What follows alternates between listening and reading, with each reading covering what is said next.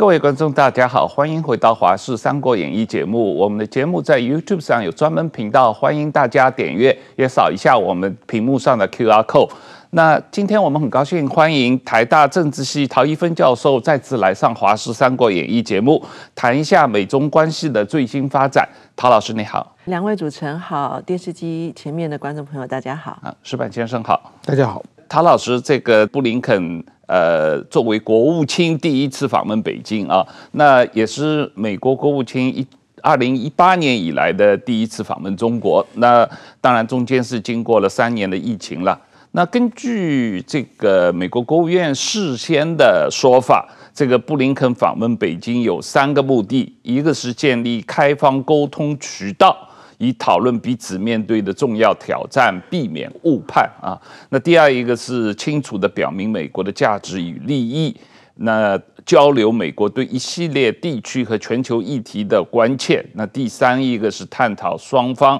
在包括气候变化等全球呃性的议题上的潜在合作的可能性啊。那从事后双方发表的新闻公报来看。你觉得布林肯有达到了这三个目的了吗？中美双方呢，在现在这个时间点上，他们都有想要缓和关系的一个意向啊。那基本上，我认为这是一个战术性的缓和，不是一个战略性的缓和。在战略的层次，他们还是一个高度竞争紧张的关系。那为什么会有这样一个战术性的缓和呢？呃，因为从中方的角度来讲的话，因为他们。就是在疫情后疫情的情的一个情况，经济复苏呃远远比他们期望的要差啊，所以他们会非常需要一个和缓的环境来增加国内民营企业以及外资企业的对于中国的信心。那美国方面的话呢，拜登政府呃就是拜登上台以来呢，在全世界各地跟各个民主国家。以一个结盟的方式一起联合来面对中国的这个战略挑战啊。那我想在 G7 之后，他其实基本上已经完成一个初步的部署，所以他在这个比较有信心的一个一个情况之下，也希望跟中国能够稍微有一个比较缓和的气氛。所以双方对于这一个会面，其实期待是呃比较低的。那在这个比较低的情况之下呢，刚才主持人讲到的这三点呢，我想初步上来看，布林肯是有达到这样子的一个目的啊，就是他在会面之后的记者会里面有很清楚的把中美双方的一些，特别是在意识形态价值方面的一些不同意，以及在军事还有科技上面的一些竞争关系啊，都有清楚的表达，还有在台湾问题上的立场。那呃，但是呢，他们也是决定了接下来呢，要建建立一些高层呃部长级的对话的一些机制，包括说秦刚去华府访访访问，然后美国的财政部长耶伦以及商业部长雷蒙多会到北京访问，那以及对于十一月呃 APEC 的时候，习近平要到旧金山参加 APEC 的时候。呃，这个拜登跟习近平会面的一个可能性啊，所以呃，这方面是有达到，但是呃，布林肯他也讲到，他们其实最希望的是能够建立类似在冷战时期的这样子的一个双边军事沟通的渠道。那在这个部分呢，呃。目前是没有成功的，所以说是不是成功？我想三点大概成就了二点五点吧。石板先生啊，我我想我们来看一下这两张照片啊，这是这一次这个呃呃。布林肯访问中国之后，国际媒体大幅报道的这两张报照片啊，那个对比这个蓬佩奥会见习近平，二零一八年的时候和布林肯这一次会见习近平只见了三十五分钟啊，这样的一个开会的照片。那呃，我想几年以后啊，或者几十年以后。没有人会记得他们两个人到底谈了什么，但是这两张照片的对比会给所有人留下记忆啊。呃，你怎么看这两张照片？你怎么看习近平这一次特别安排跟布林肯这么样的一个会面方式啊？这跟过去五十年来美国国务卿到中国访问会见中国最高领导人的形式都完全不同了。对，我觉得像这个两个人坐在旁边的，因为因为我过去写过邓小平秘录嘛，就是把基本中国的外交史，毛泽东、周恩来、邓小平时代的基本上的很多的跟重要的跟外国的这个首脑来访的会谈我都看过，基本上都是就是第一种照片嘛，在一个沙发上嘛，对，那中国是那种。一个主沙发，一个次沙发，但是基本上属于并排的平起平平坐嘛。后面有两个翻译，邓小平的时候中间放一个痰盂，可以助痰用的。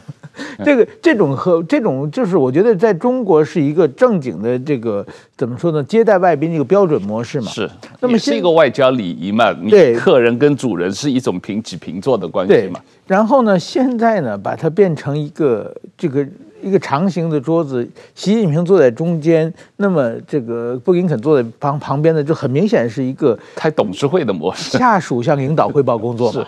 呃，然后就是上下关系非常明显。那我觉得这个意思是什么呢？我想就是中国其实这几年和美国的这个打交道的时候，基本没讨到什么便宜嘛。我认为这次布林肯访问中国。就是说，现在中国中美之间有三个呃，美国非常在意的问题，一个是乌克兰问题，不希望中国选边嘛。然后第二个是台湾问题，不希望中国能够单方面改变现状。那第三个呢是半导体问题，就是希望不不希望中国能挑战美国在这个科技方面的霸权。那么这三场战役。基本上中国都没讨到便宜，基本上现在都是美国占了很大的优势。俄乌战争基本上是按美国的操控在掌控的。那么台海的话，跟去年佩洛西访问台湾的时候比起来，现在台海台海要缓和得多嘛？那中国暂时好像也没有太大的单方面改变现状的状态。那么半导体基本上中国包围网已经形成了，在这种美国连连得分的情况之下。美国，那中国当然很恼火，一直说美国问题很大嘛。那么，如果这个时候平起平坐来做的话，这个中国的国内的一般民众就觉得，哎，好像中国吃亏了嘛。所以说呢，现在呢，这种他向我汇报工，他来他来求和嘛，他来求饶的嘛。这个中国我们是一个礼仪之邦，我们两国相争不斩来使嘛，对 不对？他来了以后，我们招待一下。这其实我就是是在国内的呃做一种大内宣用的方式了。那另外一个我常在意就是中国这种主座次座，谁哪个是领导的位置，这个是中国人是非常非常在意的。对。那么美国人其实是相当不在意的嘛。嗯。美国我们经常看到什么川普和奥巴马。的他们一起拍照，有的时候我记得有一次看到那个刘贺，刘贺跟川普，对，刘刘贺是，我就奥巴马有一次大家去好像是呃呃抓本拉本拉登的时候，嗯，大大家一起在看电视嘛，嗯，那个时候好像是坐的别的年轻的人坐在沙发上，什么奥巴马站在后面背着手，这种 非常不这个上下关系，他们并不是靠坐在什么位置来决定的嘛。呃，我我过去在中国的时候，经常碰到一些就美国的自称中国通的美国人，但是一到饭局，美国人就很慌，就问我哪个是主贵，哪个是主陪，哪个是主 对，这中国关系做得非常严谨，这美国人再研究中国，这也弄不清楚。所以说，我觉得中国在这座位上占便宜。美国人没有被认被认为占到便宜嘛？就是美国人并不是很在乎的事情。中国拿此来打压美国，这就是鲁迅所写的精神胜利法嘛。就是被人痛扁了一顿以后，说是这是儿子打老子嘛。我觉得这这一点的话，就正显示中国的极度不自信。的一个行为啊，这张照片，我想这两张照片的对比以后在呃国际媒体上会时不时被拿出来说事哈。我想今后日本和韩国，日本、韩国都比较在乎座位的问题了。如果是韩国这样的话，韩国一问一定会翻闹闹。所以说这个只只能对美国人不会不是很在乎这个位子的美国人才会注意。陶老师，我们注意到这个在布林肯去中国访问之前啊，他的白宫的。印太事务协调官 Kurt Campbell，他曾经向媒体说啊，他很明确的跟媒体说，美国知道几十年来试图形塑或改革中国的努力已经失败了啊，但是呢。现在的激烈的竞争需要更密集的外交来管理紧张啊，也是唯一能够理清误解、发出信号、互相沟通的啊。刚才你也提到，实际上美国是一直希望跟中国建立一个类似冷战时期的美苏之间的危机管控机制啊。那么。他们跟苏联当时是建立起来这样一个机制。那 Campbell 也说，实际上跟中国还做不到这一点，跟中国还没有建立起这个机制，因为中国一直不愿意接受或者参与这样的一个跟美国的机制啊。但是这一次布林肯访问，呃，或者说旧金山十月份旧金山的拜习会，真的能够建立起这种危机管控机制吗？至少布林肯这次公开承认，美国再三想要建立美中军方的危机管理机制是不成功的。这一次他访问中国也明确拒绝了这一点嘛啊。这个 Kirk Campbell 啊，他。呃，是民主党阵营非常资深的这个中国问题专家。从克林顿总统时代，他其实就是在呃主掌民主党的政府对于中国的这个政策啊。那他非常的资深，跟台湾呃的各个方面的关系也都很好。那他这次在布林肯去中国之前呢，所做的这个简报里面，一开始就说，呃，几十年来试图行塑或改革中国的努力已经失败啊。那这基本上是现在美国朝野、呃，行政立法部门、呃，国会参议院、众议院，就是说，或者是说，包括学界、企业界，呃，一个高度共识的一个看法，就是说，从邓小平改革开放以来，美国的这个交往的这个政策啊，呃，已经在二零一七年。呃，川普政府的这个国家安全战略里面，把中国看成是一个战略竞争者，已经彻底的结束了。那所以这是一个呃，这次他们彼此关系缓和的前提。所以说，对于 Kirk Campbell 来说呢，或对于拜登政府来说，目前的这个关系就是一个，你可以说是一个新冷战的关系。所以，相较于上一个世纪美苏之间的冷战呢、啊，呃，关系。主要的是一个竞争，当时应该是一个对抗的关系。那现在中美之间的关系是一个竞争的关系，就在全球各地的竞争。但这个竞争呢，会有一些担心呃失控或者是擦枪走火的部分，所以会希望仿仿效之前新冷之前冷战时期的这样的一个做法。就在冷战时期，上个世纪冷战时期六零年代有一个古巴危机。在古巴危机之后呢，美苏就建立了一个电话热线啊。那当时在呃，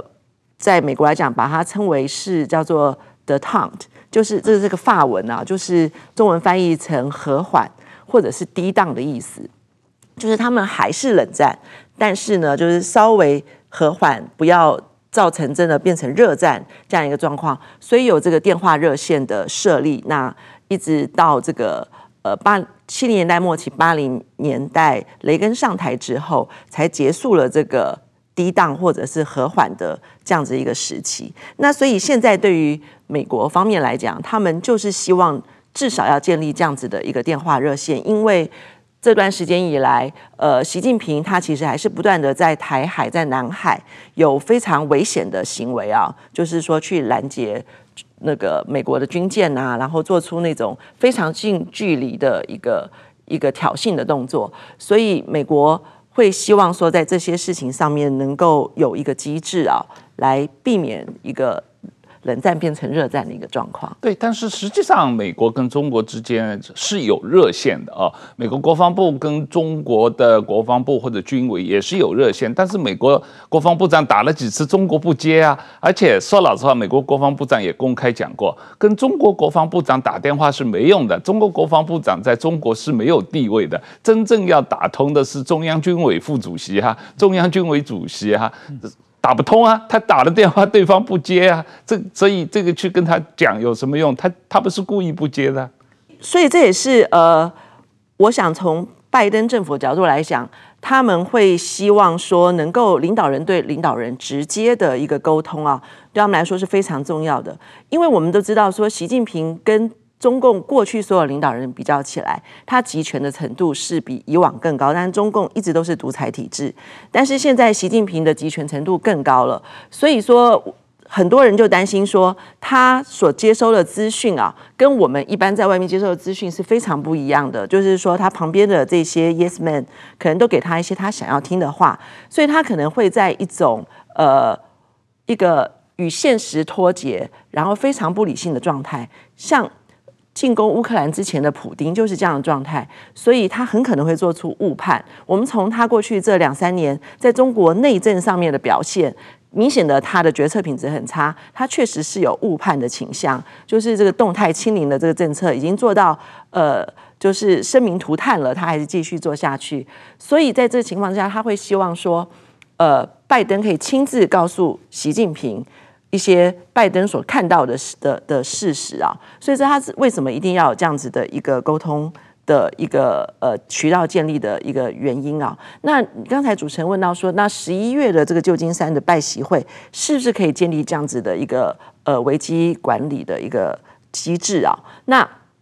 我觉得这还是要看接下来中国经济的状况。如果他经济的状况是一直没有起色的话，那习近平就更在一个弱势的一个状况。那那这样子对于对外的姿态，他就必须要更低。所以这个谈判就是说，他至少在表面上来讲，他可能就有一个比较可能愿意屈服的一个。情况，呃，石板先生，我们也知道，呃，布林肯这次访问主要是为了今年十一月份在旧金山的 APEC 会议上给拜习会铺平道路嘛，啊，那实际上去年十一月份有一个拜习会在印度尼西亚啊，这个巴厘岛吧，好像他们有呃疫情之后有见过一次啊，那当时曾经两国有一些。缓和的气氛，可是不久以后就发生了中国间谍气球事件嘛啊，那这一次实际上布林肯去北京之前又发生了这个中国在古巴建立一个对美国的监控站啊，这个这样的一个呃状况，但是呃确实没有阻止这个布林肯访问中国啊。那如果这个习近平和拜登在今年十一月份再次会晤啊，你觉得美中关系有一个呃大幅改善或者大幅缓和重启的机会吗？首先，我认为就是说，现在呃双方的沟通就是在首先说中美之间，我认为建立沟通渠道已经是将近不可能的事情了。为什么呢？就是说，一中国已经完全变成一个独裁政权了。那么，独裁政权呢，有一个非常大的特点，就是多疑。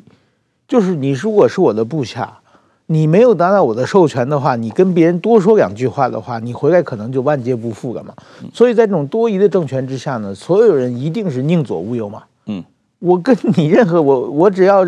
外部跟你有接触，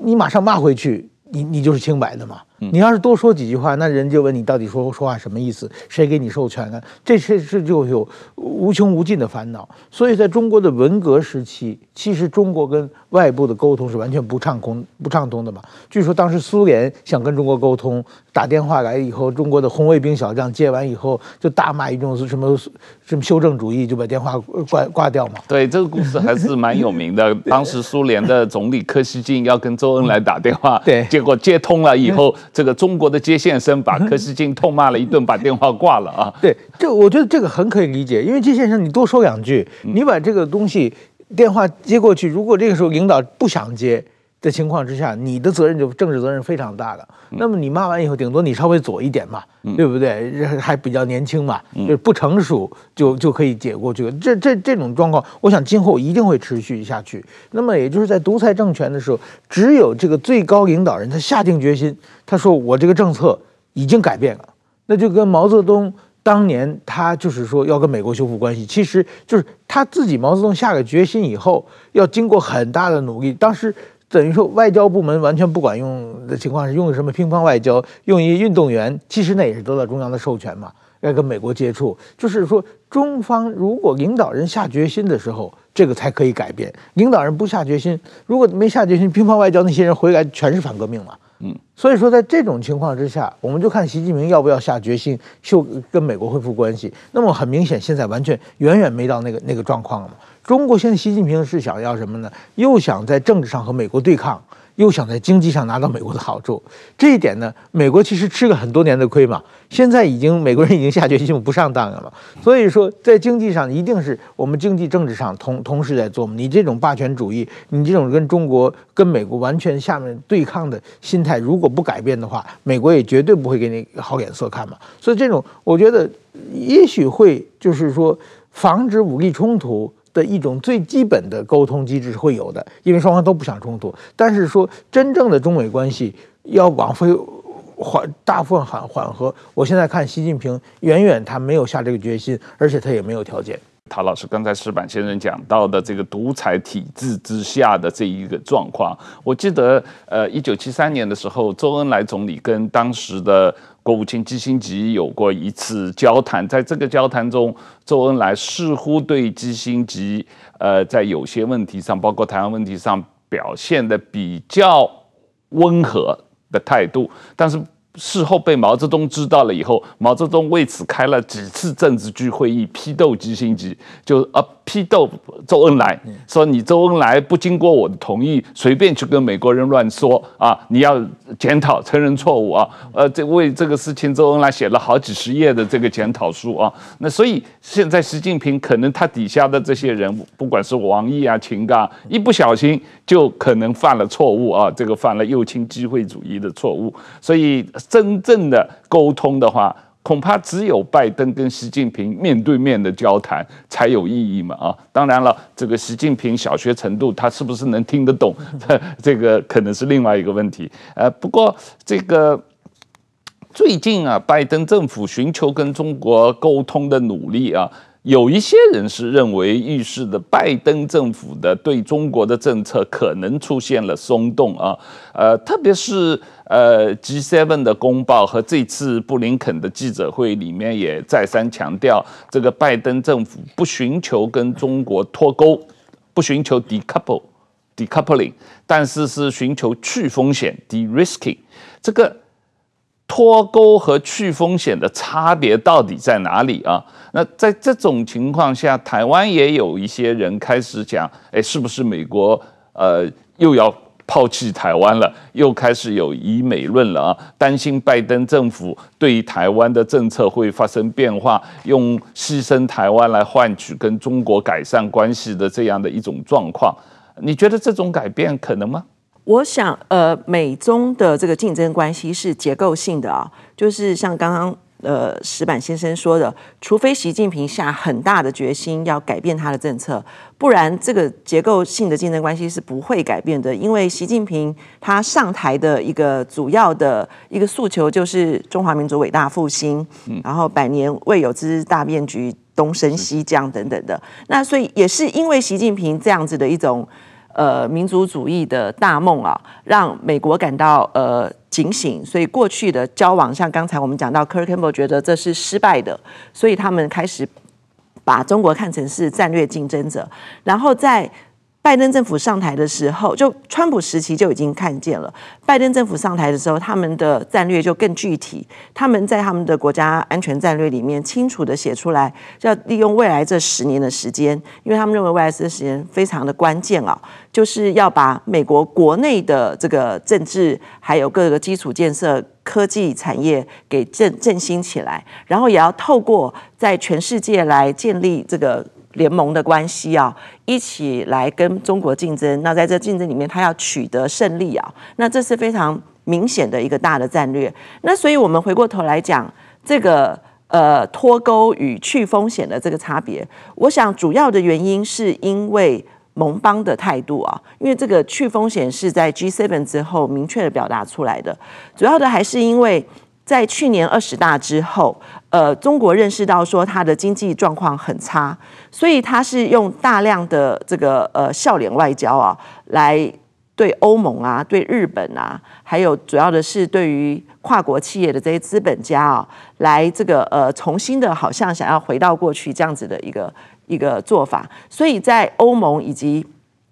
日本。这方面呢，其实对于完全的脱钩这件事情上是比较保留的。所以布林肯自己也讲到，其实去风险这个名词是欧盟主主席提出来的。所以，因为拜登他们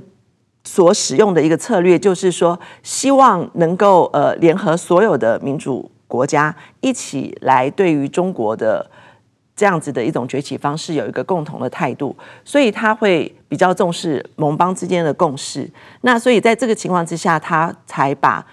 脱钩改成去风险这个名词的使用。但是呢，我们看到实际上的做法呢，就是说拜登政府不管是在高科技的禁运上面，还有就是即使是川普时期的这个关税上面，他其实完全没有任何的让步啊。所以，呃，他在那些会影响到美中的军事科技上的竞争上面，他还是。甚至于比以前川普更严格的这样的一个方向，也取得了日本跟欧盟的共识，一起来防堵呃中国在这高科技上面的进步，以及把这些科技运用到军事的竞争上面。但是呢，在一些比较低阶的，就是中国是一个世界工厂出口大国的这个方面呢，呃，他们是没有想要全面脱钩。主要的原因也是因为。中国的崛起，它确实很依赖出口。那如果你让中国的不再依赖出口之后，今后你在经济制裁上面，你可能也没有手段去去呃节制中国。所以它基本上是算是有这样子的一个一个区分吧。那关于以美论的这个部分啊，呃，我是认为说，台湾其实要有信心，就是说美国对于台湾的这个支持啊，呃，主要有四四点。呃，是美国一定会支持台湾的，呃，就是说在面对中国的武力威胁上面，在布林肯的记者会里面，他也有提到，就是说台湾周边海域占全世界的这个呃货轮的这个贸易的这个贸易货轮的这个。呃，比例是百分之五十啊，其实有些人是评估是百分之七十。那另外，台湾所产的半导体呢，是占全世界百分之七十。那我们也知道，在高阶晶片是百分之九十啊。所以，布林肯他有提到，如果今天台海发生战争的话，那光是在经济上面，就是对全世界来说都是一个灾难性的后果。那另外，其实布林肯没有提到的，就是说，台湾是在所谓的东亚第一岛链的中心啊。那对于呃，中国来说，它如果要突破第一岛链的话，它一定要取得台湾。那一旦它取得台湾之后，台湾的外海其实就是很深的海沟，中国的核子潜艇就可以部署在这些海沟里面。然后在接下来一直到美国本土都没有天然屏障啊，这对美国来说是一个非常大的地缘政治上的风险，这是他没有办法接受的。然后第四点就是说，在香港二零一九年之后，这个港版国安法让香港变成一国一制。国际谴责没有办法制约，呃，习近平之后呢，很多西方的战略学者，譬如说英国的这个呃尼尔弗格森也有提到，就是说美国不可以再失去台湾，美国如果失去台湾，就会像当年大英译大英帝国失去苏黎世运河一样。会让美国的霸权地位崩解了，所以基于这四点理由，我认为美国对于台湾的支持是非常高的。那台湾为什么会有以美论呢？其实主要的原因就是，呃，不断的去呃让台湾人民对于美国没有信心之后呢，也会稍微削弱了台湾呃对于中国抵抗的决心。那如果台湾对于中国的抵抗决心消弱呢，那其实对于国际对台湾的支持也是会有影响啊，那这是为什么现在中国会透过各种各样的认知作战，在台湾鼓吹以美论的原因？是我也是觉得台湾以美论很大程度是因为中国的认知作战和大外宣的结果啊。但是石板先生刚才陶老师也讲到了，呃，布林肯的记者会里面提到的这个台湾的重要性，包括这个呃。货运有百分之五十经过台湾海峡，包括台湾呃提供世界百分之七十的先进晶片啊。实际上，呃，你当然对于安倍晋三的外交政策有很多的研究。这个最早是安倍提出台湾有事就是日本有事，现在已经变成了台湾有事就是世界有事啊。台湾有事，全世界有事。这一次广岛的 G7 峰会也接受了这个观点，然后布林肯在北京的记者会上又再次强调了这一。一个观点，总体来说，这个台湾有事就是世界有事，台海安全问题国际化的这个趋势已经不可避免了，不正在发生了吗？对对，我们其实看到乌克兰问题，我们就可以很明显，就是现在我们发现，就是乌克兰有事，就是全世界有事嘛。那么乌克兰它是其实是过去是一个农业国家嘛，它在国际上的不管在政治上的影响力，和是它的经济影响力，其实要比台湾小得多。小得多。就是台湾其实我们看到这么多年以来，台湾一直是国际社会非常关心的一个重点，特别是这这几年的经济上的半导体产业的贡献是非常非常重要的。这个和乌克兰是完全。不可同日而语的嘛。那么。乌克兰出事的话，现在全世界是这么大的阵仗来支持乌克兰，就可以看，可以联想到，如果台湾万一有事的话，那全世界国际社会一定会用各种各各种方式来介入台湾嘛。如果说全世界让中国可以单方面改变现状，把台湾吞并这件事情，全世界坐视不管的话，那么整个全世界现在的国际秩序就会发生非发生很大很大的重组嘛。那么就是完全变成一个弱肉强食的丛林。社会，那么这这种时候，我觉得，比如像日本，马上冲绳，呃，就是现在日本媒体非常在乎。习近平前几天他又把在一次人民日报讲话中引用人习近平的话，就是把冲绳用的是琉球嘛，嗯。光这个日本人就非常非常紧张嘛，就觉得这是这是什么意思？不用我们现在的名字，用你当年这个名字，什么就是这这一点，就是中国的对外扩张和是现和现在的国际秩序是格格不入的嘛。那台湾就是一个非常重要的一一点在在里面，所以说我觉得像日本这几年，我们非常明显的感到，就是说大概十年前吧，我我十年前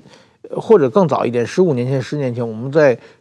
日本的安保问题其实主要是集中在台湾，呃，这朝朝鲜半岛。那北韩的核试验啊，北韩北韩的这种这个飞弹呢，是不是影响？然后呢，当然说再早，日本的主要安全的威威胁是来自北方嘛，就是北海道嘛。那么这几年我很明显全部集中到南南南南方来，就是西南的列岛，就是台台湾有事嘛。所以所以说，我们看到今天。就是对日本的最大的国家利益，其实就是台海的安定，这一点我觉得已经非非常清晰了。所以说，我觉得像这这种以美论啊，这种其实其实日本国内也有以美论嘛，嗯，但是说确实是日本的日本的国内的以美论，它只是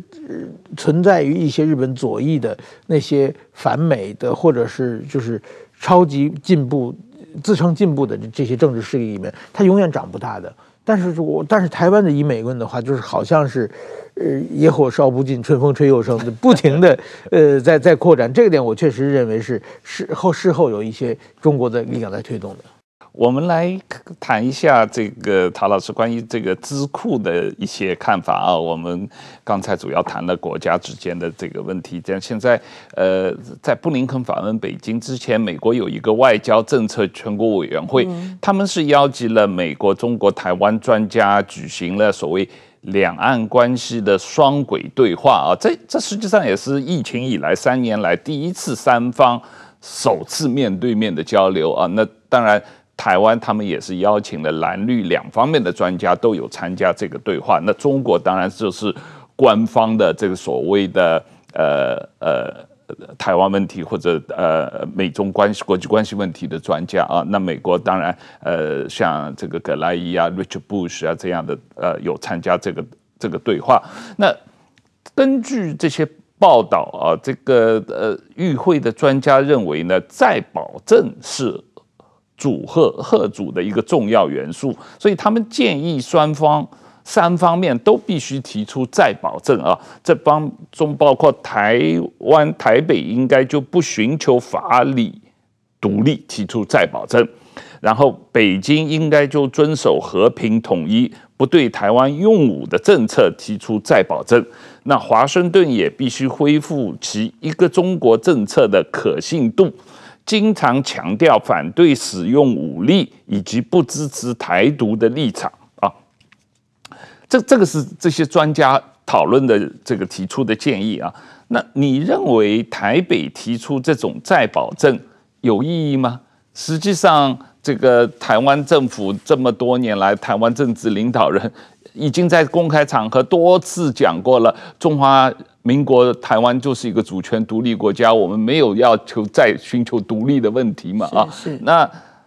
那另一方面，台北京根本。不可能提出不对台使用武力的政策的再保证吧？北京从来也没有保证过不对台湾使用武力，所以我不理解这些专家提出北京再保证的意义是什么？这个美国外交政策全国委员会听起来好像很有权威、很官方的一个智库啊，但事实上它也是在美国的智库之一，它的。地点主要是在纽约，是一些美国退休的外交官所所组成的一个智库。那美国的智库非常的多，在华府又更多，所以相关的辩论很多啊。那关于这个再保证这件事情啊，就是说美国确实有人认为赫组应该包括两个层面，一个是叫做可信的威胁 （credible threat），一个是可信的保证 （credible assurance）。但是贺主这个事情呢，其实主要的是 credible threat，就是说当对方要做出一个你不想他做的行为，譬如说武力犯台，你要让他。知道说，你如果犯台，我一定会反击，我一定会介入。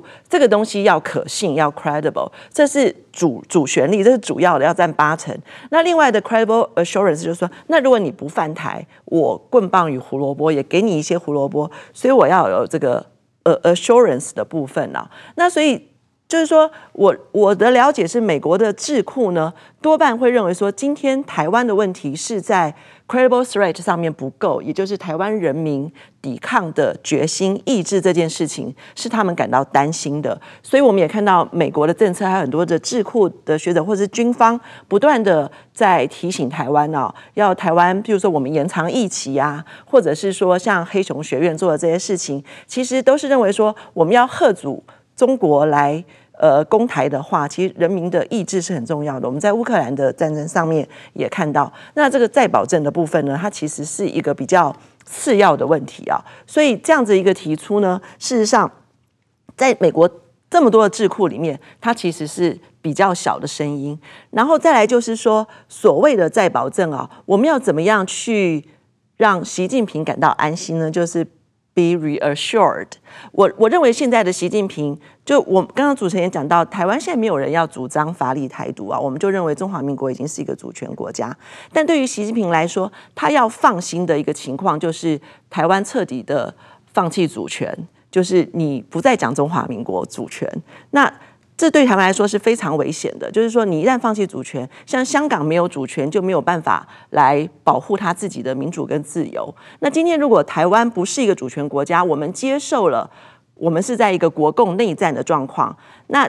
国际就没有办法根据联合国宪章对于台海发生冲突的时候来介入啊，因为联合国宪章来讲，你如果是内战的话，国际是不能介入的。这也是为什么像马英九这些人一再的去跟中国一起来。讲两两国就两两岸是一个内部的问题，是一个内战的状况啊，这其实对台湾来说是非常危险的。所以我不认为说台湾目前有什么办法可以给习近平保证，因为他要感到安心的方式，他这么一个多疑的方式，其实就是你要没有主权，甚至于像香港是没有主权的状况，也要你这种百分之百的变成一国一制，他才会感到 being reassured。嗯，对，所以我我我我基本上是非常不赞成这样子一个看法。但是另一方面，要北京提出不对台湾使用武力的再保证，这可能吗？这也不可能啊！习习近平总是，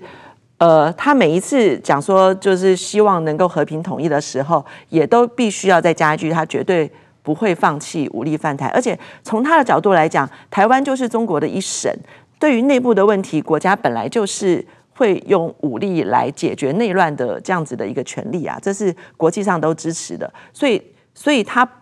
只要认定你是他的内政的时候，他就不会放弃使用武力啊。所以说老实话，这些专家提出的这些个建议，在实际操作中都不是很可行啊。呃，而且说老实话，我也不觉得习近平会在意这些专家提出的这些保证。呃。这个实实际上，这个呃，有点是学术上的讨论的一厢情愿啊。那呃，我们往前看啊，这今后二十个月，实际上有三段时间是两岸关系最敏感的时期呢。从现在到二零一四年的一月份，台湾总统的选举啊，那选完以后到二零一四二四年的呃五月二十号有新总统的就职。那一段时间也是比较不稳定的啊。那在这之后，实际上，呃，美国二零二四年的十一月份又有总统选举，那总统选举到二零二五年的呃一月份的总统新总统就职啊。那这中间这个二十个月左右的时间，有三场的三个重要的阶段，呃。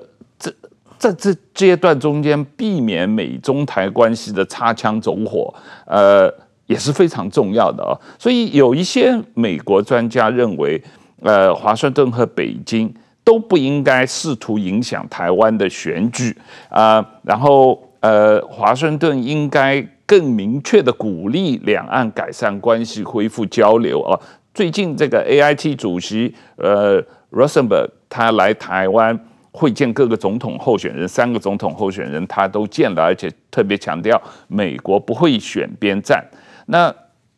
但是美国不会选边站，中国会选边站啊！美国有什么办法可以阻止中国选边站呢？我想就是说，美国它官方的立场一定都是说它不会介入选举的啊。然后也是因为他看到说，其实北京它事实上一直用认知作战或者是经济胁迫的方式，过去这二十年来，从台湾九六年有选举之来以来，他一直有在用这样的方式来介入。台湾的选举，所以他表示他不愿意介入，不会介入选举，也是要让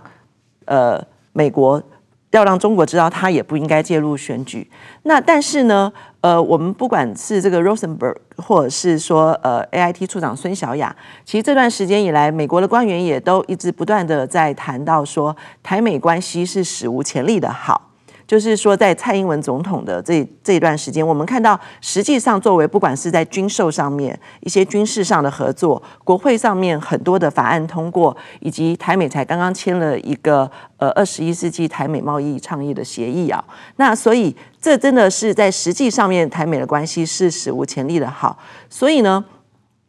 呃，谁在二零二四年选上之后最能够来继承蔡英文总统的政策，就会延续了台美这样子一个好的关系。这个是不用说出来就已经可以理解的一个状况啊。那那所以我，我我认为说，呃，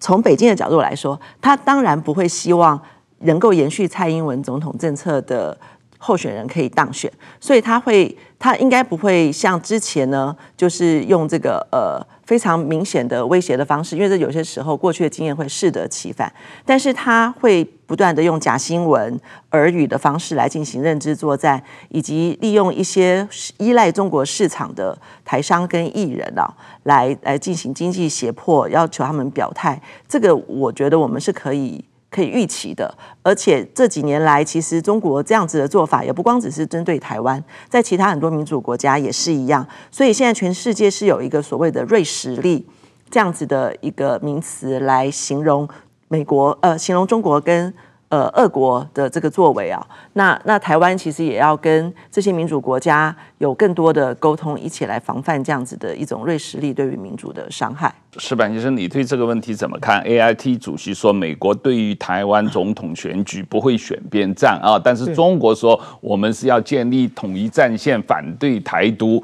然后要建立一个这个呃坚持一个中国九二共识的大联盟嘛啊，呃。中国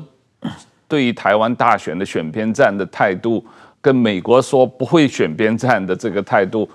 这个对比是蛮强烈的。这实际上，美国有办法阻止中国不选边站吗？嗯，啊，当然说每一次这种攻防已经不是新鲜，新以过去多少次选举都会有嘛。美国不会介入选举，但是它会影响选举吧？嗯，呃，中国呢，它会用各种手段介介入选举，但是每一次呢，呃，基本上都不太成功。那么现在其实我觉得有一个很，如果站在中国角度来看啊，现在表台面上三个候选人，中国都不满意。就是觉得每个都不放心，所以到现在为止，我们还没有发现中国投入大量的资源进入选举。我估计他在观望嘛，不光是在观望，现在 国民党好像也在观望嘛。国民党到底在支持谁？也就是虽然提名侯友宜，但是并没有把所有资源压下去的状况。那么在这种情况之下，我觉得大家还需要表态嘛，就是说，呃，基本上现在好像三个候选人的这个表态的。两岸政策基本上表表面至少表面上是是差不多的嘛，在这种情况之下，那美国自然是会乐观其成嘛。然后就是说，当你选上之后，你有没有就是继续自己的履行自己的选举的承诺？如果真的台湾没有办法真选出一个亲中派的话，那美国也会尊重你这个民主选举的结果了嘛。那但是说结结结论式的话，就是会跟你保持距离。其实我觉得。呃，韩国的上一任文在寅政权就某种意义上可以说是一个比较反美的政权嘛。那那个时候，其实美国就跟韩国保持距离嘛。那日本跟韩国保持距离，就很明显就把韩国推到中国那边去，结果韩国经济就很惨嘛。这这这点，我觉得还是，我想大家还是能够做一个清晰的判断的，自然而然的就会修正回去。那么，我觉得现在台湾的选举之中，就是在这个国内国际的环境之下，台湾是亲中派是没有空间的。即使他当选，他也是一定一定把亲中派涂了很多粉，把自己装成不是亲中派，呃，然后骗到了选票才能当选的。确实是啊，这个陶老师，我不知道你有没有对三位候选人的呃对美关系和对中关系的这个政策有过一些比较仔细的研究，他们的差别在哪里？我想那个呃赖赖清德他是蔡英文的副总统嘛，然后他也不止一次的说他就是会延续的蔡总统的路线，这个是非常明显的啊。那蔡总统的路线呢，就是呃。像蔡总统自己讲的，就是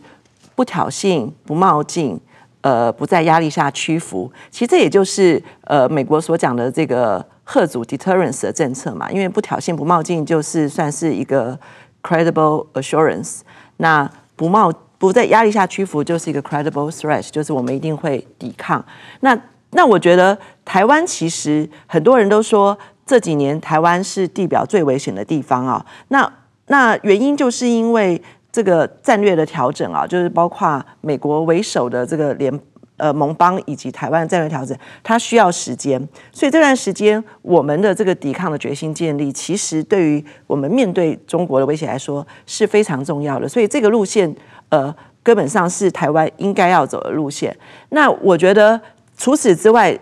我们看不到像刚刚石板先讲的，有一个轻中的路线在台湾可以得到多数民意的支持，所以现在感觉上，呃，不管是柯文哲或者是侯友谊，好像都有点在闪避啊，打迷糊仗。他们不愿意直接提出他们对于中国的政策到底是什么，他们不愿意讲清楚嘛啊。对，所以习近平也没有办法信任他们。那其实这样选上他们反而是危险的，因为习近平就会要去压压力测试，就一旦选上他们之后，他就会用更强的压力来测试台湾人民的决心。那所以在不清不楚、没有一个清楚的态度的情况，我觉得对台湾反而是更危险。这次美国跟中国要对话沟通啊，这这个是呃拜登政府的政策。当然，美国也鼓励海峡两岸啊交流沟通啊，增加这个后疫情时期这个呃台湾跟中国也开始做一些沟通和恢复往来嘛，特别是这个。呃，旅游方面啊，这个航班方面啊，都有一些恢复啊。那呃，但是对于民进党来说，一个最大的问题就是中国政府坚持要求呃，民进党承认接受九二共识作为谈判的前提啊。但是从民进党蔡英文赖清德角度来讲，我不能接受九二共识。一个中国作为谈判的前提，等于是我接受了以后，我等于放弃了台湾的主权。我我我们要谈判要交流可以，但是是在没有政治前提、没有九二共识、一个中国作为前提的情况下来进行对等的呃谈判嘛啊？那你觉得这个有可能吗？中国有可能接受没有九二共识、一个中国作为前提来进行对等谈判吗？我想这个不大可能啊。就是说我我认为台湾。绝大多数人，不管是民进党、国民党，任何政党，其实都是希望两岸能够沟通、能够交流的。只是说，这个沟通交流你要付出多大的代价？如果说你今天一定要接受九二共识才能够交流沟通的话，那九二共识我们刚前面已经谈了很多，它其实背后就是要让你放弃主权嘛。那如果你放弃主权来沟通，这个代价太大了。所以台湾人民就是说要在这里面做选择。你。我们都要沟通，但是我们要不要一个有前提的沟通？这样。呃，今天时间差不多了，那谢谢陶老师的时间来参加我们的节目，谢谢陶老师，谢谢石板先生，谢谢大家。